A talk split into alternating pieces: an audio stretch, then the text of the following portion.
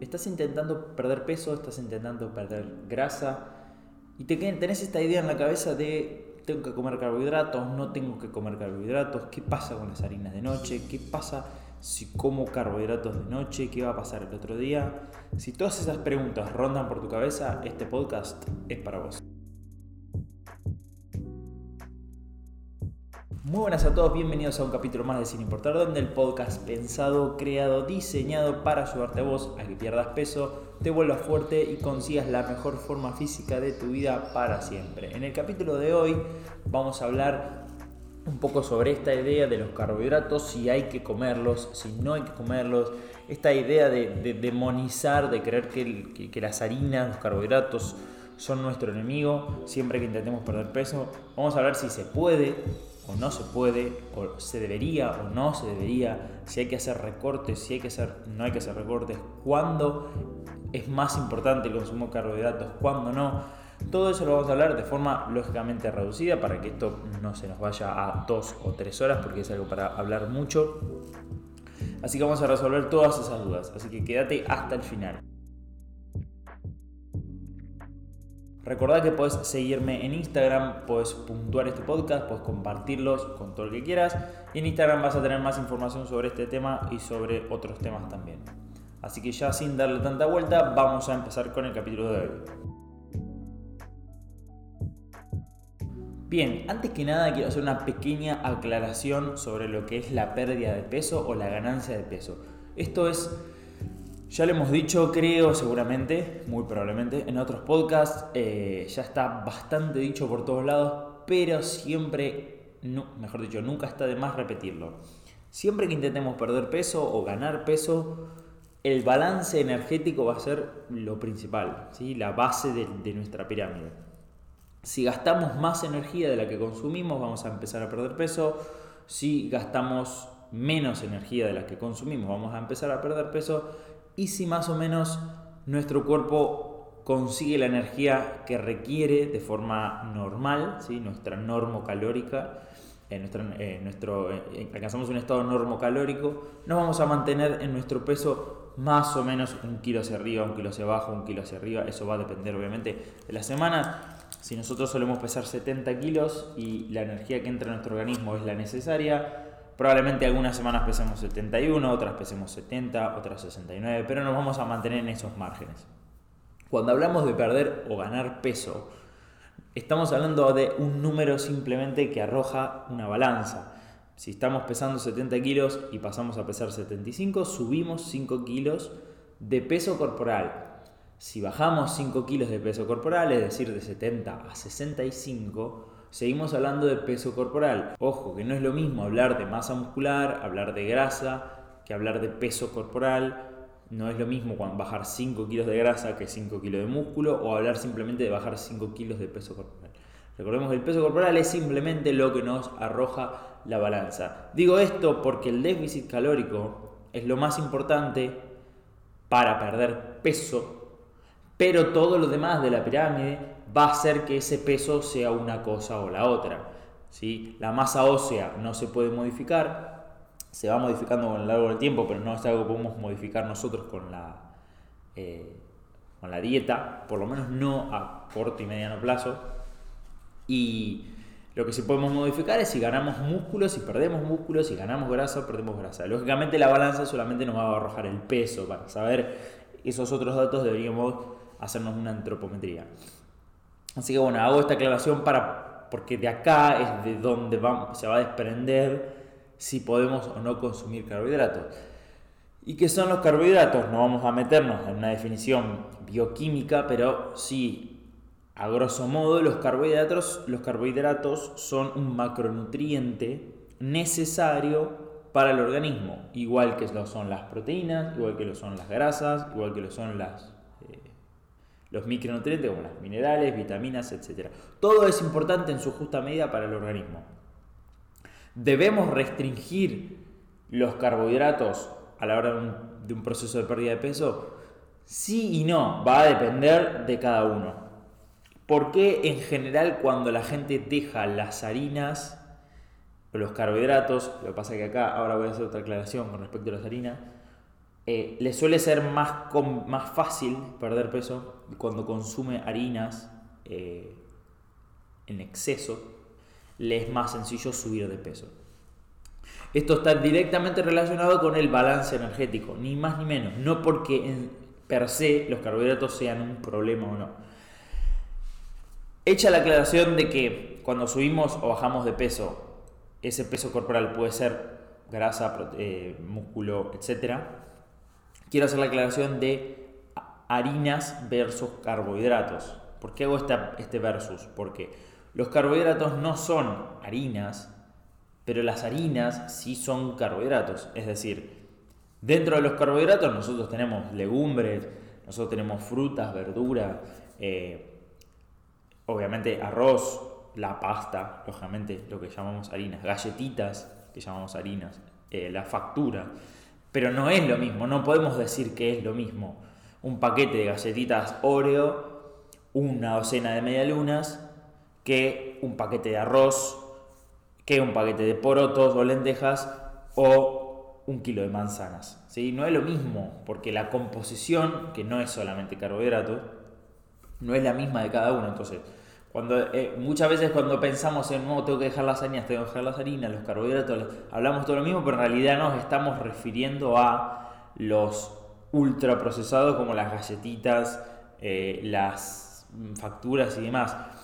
Y eso, dejarlo, sí que va a tener un impacto no solo positivo a nivel de, la de salud, sino va a tener bastante impacto a nivel energético, porque por lo general la bollería que se le dice, las facturas, las galletitas y demás, tienen mucha densidad calórica.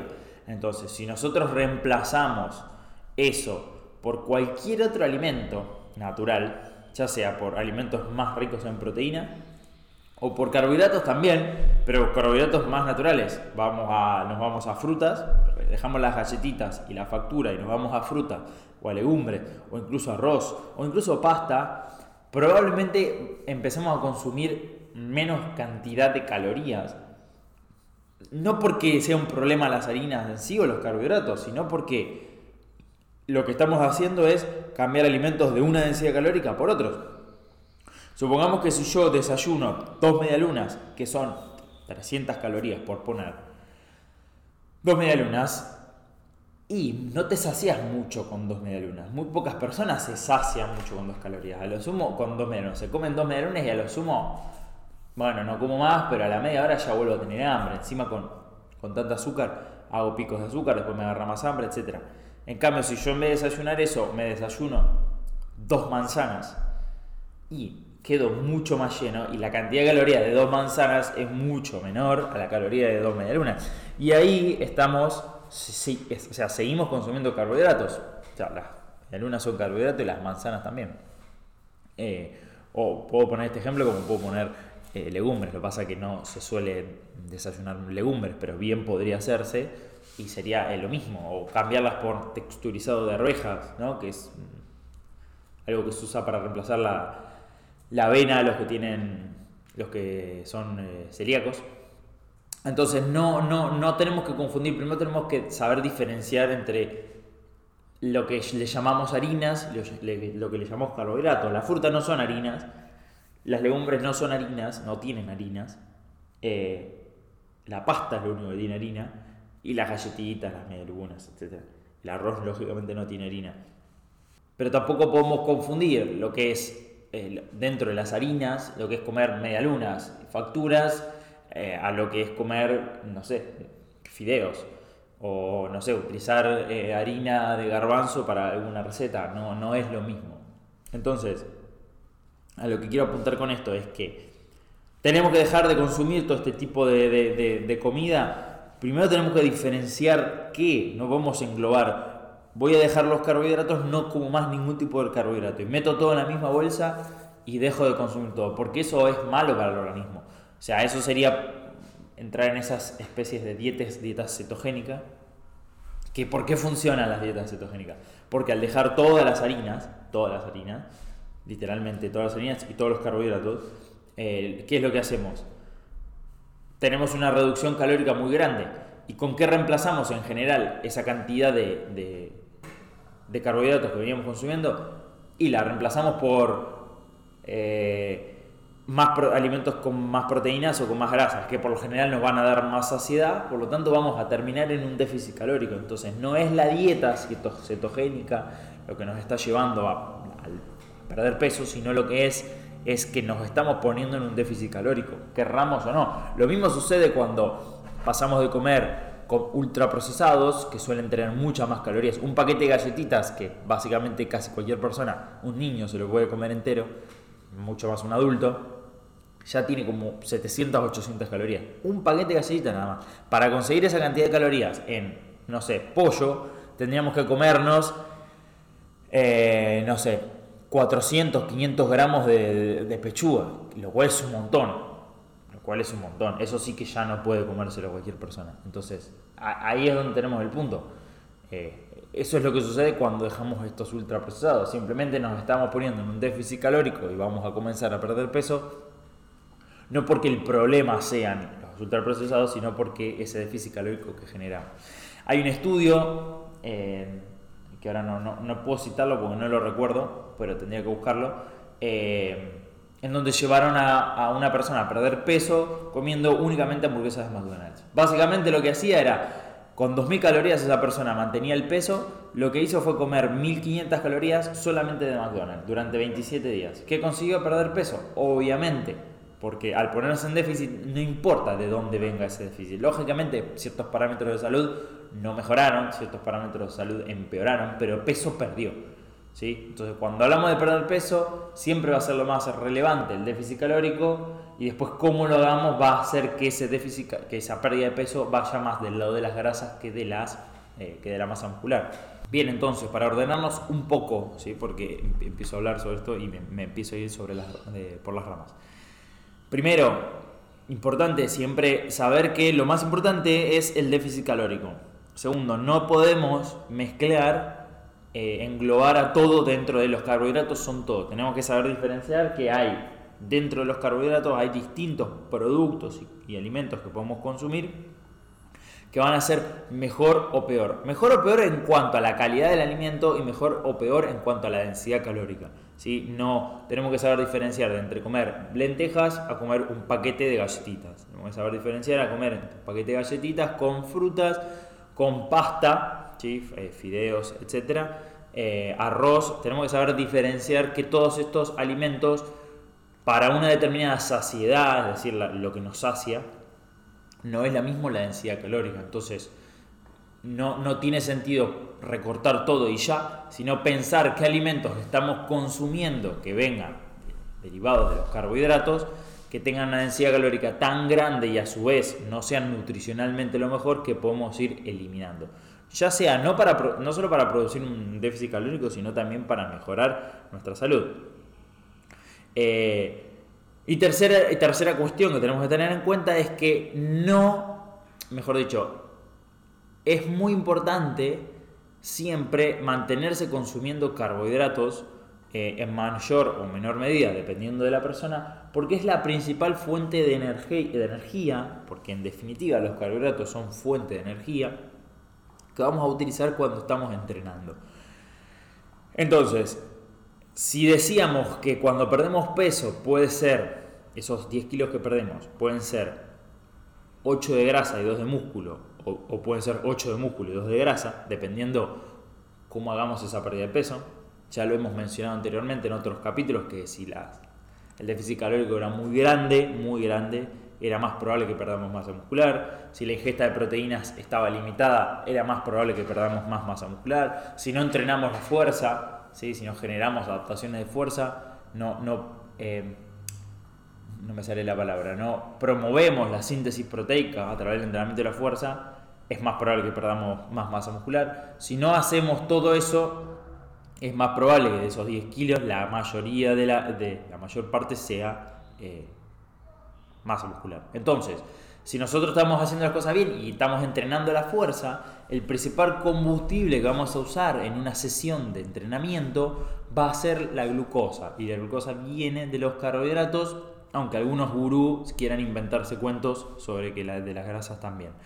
Cuentos. Eh, no existe evidencia sobre eso. Los carbohidratos, eh, la glucosa en sangre y, almacenada en el hígado y en el, y en los músculos que utilizamos como fuente principal de energía en un entrenamiento de fuerza proviene de los carbohidratos. Entonces, si nosotros estamos entrenando la fuerza, ya de por sí nos cuesta porque recién arrancamos, no nos gusta, etcétera, etcétera, no estamos en nuestra mejor forma, entonces nos cuesta un poco ir a entrenar, sostener los entrenamientos, por más bien adaptados que estén.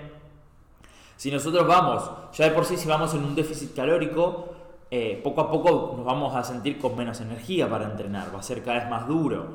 Entonces, si a eso, a, ese, a esa cantidad de calorías que estamos consumiendo, le recortamos hidratos de carbono, le, le recortamos glucosa, peor, más difícil se nos va a hacer los entrenamientos, peor nos vamos a sentir, vamos a terminar abandonando el entrenamiento y ahí es donde empieza la rueda de, todas las cosas malas que vienen después y empezamos a caer en ese peor escenario que hablábamos en el capítulo anterior. Terminamos perdiendo 10 kilos pero mucha masa muscular, terminamos produciendo un efecto rebote y recuperándolo eh, por la, cuando no podemos sostener más una restricción de cosas que nos gusta. Entonces, si nosotros logramos encontrar un balance entre consumir carbohidratos en su medida justa, si no puede ser el 80% de nuestra dieta carbohidratos, por más que estemos en déficit, no puede, porque no está viendo lugar ahí para las proteínas. Generalmente es en torno a un 50, 40, depende, 60 eh, como mucho. Sobre todo somos deportistas, ¿no? Esto, lógicamente, si hay alguien deportista escuchando esto, grábense la cabeza que no pueden reducir los carbohidratos eh, demasiado porque es su fuente vital de energía prácticamente para casi cualquier deporte, eh, incluso para los deportistas de fondo que corran 42 kilómetros. Usar la grasa como combustible también va a ser eh, importante la glucosa para poder seguir utilizando esa grasa como combustible, por eso se, se utilizan en las carreras los, los gel y demás. en torno a un 40, 50%, hasta 60% de carbohidratos tenemos que consumir. Obviamente, repetimos, no englobemos a todo dentro de los carbohidratos. Cuando hablamos de carbohidratos, hablamos de la comida natural. Eh, entonces, el punto siguiente es eh, qué pasa con los carbohidratos de noche. Esta idea del timing de, no, si comemos carbohidratos de noche, eh, existe esta idea de, bueno, todo el combustible que, carguemos en el auto y no vayamos a usar va a producir después que lo almacenemos como grasa, etcétera, etcétera. Sigue siendo una, la punta del iceberg, sigue siendo eh, una miniedad. ¿En qué momento el timing de las comidas es importante? Eh, pero en la población general es mucho más importante las bases, es decir, eh, la cantidad de energía que comemos, si entrenamos o no entrenamos, la actividad física, la cantidad de proteína y al final podemos pensar los momentos. Bueno, si después de entrenar me conviene consumir proteína, para la, si a la noche no me conviene comer eh, mucha cantidad de comidas porque me voy a dormir, todas esas cosas dejan de ser relevantes cuando todo lo demás está bien. O sea, el timing, los momentos de la comida es algo que se preocupa un deportista de elite, donde todo lo demás ya lo tiene aceitado durante años. Para nosotros que tenemos otras problemáticas, el timing es lo último en lo que tenemos que pensar. Primero lo que tenemos que pensar es en ser regular, eh, regular con lo que hacemos, no, no, no, no, llevar una semana de comer bien y, llevar luego a la siguiente semana todo, comer facturas y medialunas toda la semana. Eh, eso sería una irregularidad que no nos va a llevar a nuestro objetivo. Lo, lo principal para nosotros es ser regular. Después, si llevamos mucho tiempo regular y llevamos un tiempo perdiendo peso y queremos afinar ciertas cosas, podemos empezar a pensar en el timing y decir, bueno, la carga de carbohidratos la hago más bien a la mañana porque sé que voy a entrenar después y a la noche trato de comer más bien eh, algunas verduras eh, con bajas en carbohidratos y, más bien proteínas. son, nada, son, esas son miniedades y cosas muy puntuales que hay que hablar con nuestro nutricionista o nuestra nutricionista. Eh, no, no, es algo que, primordial que tengamos que atender. Eh, nosotros tenemos que enfocarnos primero en ser lo más constante que podamos. Pero bueno, en definitiva, para ir cerrando, para que no se extienda.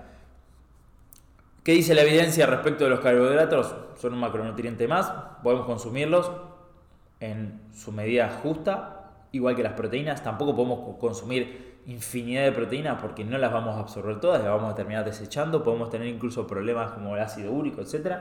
Eh, es un macronutriente más. Si nosotros solo comemos carne. Imaginemos ¿no? que nos comemos solo carne y nuestro requerimiento energético son 2.000 calorías y consumimos 2.500 de churrasco, vamos a subir de peso igual. Lo que sucede, de nuevo, es que como las harinas que nosotros llamamos harinas, los carbohidratos que llamamos harinas, que solemos consumir y a, las que solemos eh, hacer nuestro enemigo, tiene una densidad calórica muy grande. Entonces, cuando las dejamos y las tenemos que reemplazar por otras cosas, las terminamos reemplazando por cosas que nos dan más saciedad, como cosas que tengan más proteína, y eh, nos lleva a un déficit calórico. Entonces, creemos que ese es el problema. El problema estaba en las harinas. Si nosotros a la mañana nos comíamos cuatro panes a modo de tostada con mermelada y pasamos a comernos dos huevos, nos vamos a llenar lo mismo, pero el huevo tiene muchísima menos caloría. Entonces, el problema no estaba, el problema estaba en la cantidad de calorías, no en que estábamos comiendo pan. Si nosotros comiésemos la misma cantidad de calorías de pan que de huevo, también pasaría lo mismo, empezaríamos a perder peso. Lógicamente, como la saciedad es menor, terminamos siempre comiendo más. Cuando comemos las harinas, casi todas las harinas tienen mucha... De, eh, cuando hablo de harinas me refiero a la bollería, ¿no? a galletitas y demás. Cuando las comemos, tienen tanta cantidad de calorías, eh, no me sale la palabra, prensadas, o sea, reducidas en pequeñas porciones, hace que no nos llene comernos tres galletitas nos llena comernos el paquete entero. Y cuando nos comemos el paquete entero, nos comimos 700 calorías. Y 700 calorías en huevo es media docena de huevos, más o menos. Y no te puedes comer media docena de huevos. Te, te, te recontrallenás antes. No porque te haga mal, sino porque te llenás. Eh, ese es el problema, el problema principal que tiene. La cantidad de calorías reducidas que tiene. Que cuando las abandonamos y las cambiamos por otra cosa, empezamos a perder peso porque nos ponemos en un déficit. Y creemos que es, el problema está en eh, consumir harinas. Eh, lógicamente que dejar ciertas cosas es una buena alternativa, pero no porque per se hagan malas. ¿sí? Eso es lo que quería, la parte del resumen que quería decir. Eh, así que bueno, creo que con esto más o menos cubrimos todo. Sí podemos seguir consumiendo harinas, no tenemos que dejar las harinas, ni los carbohidratos, ni nada, no estamos obligados a dejar nada. Eh, tenemos que comer mejor, con mayor cabeza hacer una restricción a cero de carbohidratos, que sería la, una famosa dieta cetogénica, puede funcionar en ciertos periodos de tiempo. Falta evidencia científica, pero hay algunos estudios ya que muestran ciertos desórdenes hormonales cuando se está mucho tiempo en ese tipo de dietas. Eh, así que hay que tener cuidado con eso. Si, hacemos deporte, hacemos actividad y ejercicio, sepan que si consumen cero carbohidratos se van a sentir bastante como la mierda, eh, sobre todo con el tiempo, porque no van a tener energía. Van a, el, cuerpo siempre va a conseguir energía igual, va a tirar energía de otros lados, pero no de forma eficiente, por lo tanto nos vamos a sentir bastante cansados. Si ya llevamos entrenando un tiempo y estamos manejando buenos, buenos pesos en ciertos ejercicios y estamos entrenando de forma fina, eh, peor todavía, porque la, diferencia la van a sentir bastante más. Si hacen deporte, ni mucho menos.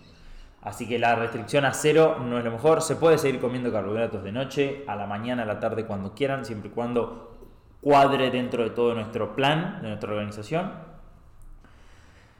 Podemos usar alternativas eh, más saludables cuando comemos eh, galletitas y más. Sí, podemos, pero no lo hagamos por una cuestión de Hagámoslo por una cuestión de, bueno, ya lo hago cada muy poco tiempo, pero además de hacerlo cada poco tiempo, esto de comer helado o galletitas, también lo voy a hacer de forma un poco más saludable. Entonces me lo voy a cocinar yo para no usar tantos conservantes. Si lo hacemos del lado de la salud está perfecto. Si lo estamos pensando desde el lado de, de no, voy a tirar eh, a la basura todo el trabajo que vengo haciendo porque ahora me, zarpo con las calorías. No, porque la realidad es que si es, es bastante espaciado en el tiempo no, no va a ser relevante. Dentro de toda la ecuación no va, no va a afectar eh, nada, no, no, va a tener impacto. Eh, tiene impacto muchas otras cosas mucho más que eso.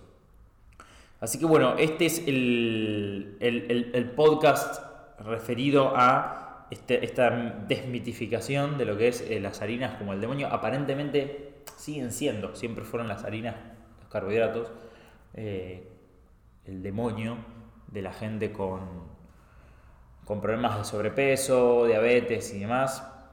La realidad es que existen países como Japón que tienen mucha cantidad de...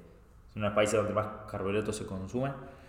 Esto en, Instagram y en, el apartado de las historias fijas, eh, cuando hicimos estos este ciclos de cafés por la mañana, hablamos un poco de un par de leyes que tienen en Japón para, reducir eh, el consumo de, alimentos malos, pero siguen siendo un país donde se consumen muchos carbohidratos a través del arroz y a través de ciertas verduras, y eh, es uno de los países con menos sobrepeso y obesidad, pese a lo que se cree de las harinas y los hidratos de carbono. Así que bueno, espero que te sirva, eh, espero que sepas que no tenés que tener esta, este, este, miedo y esta mala relación con los carbohidratos, que son necesarios, tan necesarios como cualquier macronutriente, y que no es ese el, problema que estás teniendo si no estás logrando conseguir tu objetivo, si no estás consiguiendo, logrando conseguir eh, perder el peso, conseguir la forma física que querés. Sabes que me puedes escribir, puedes contar conmigo, me puedes escribir por Instagram y podemos hablar de eso al respecto.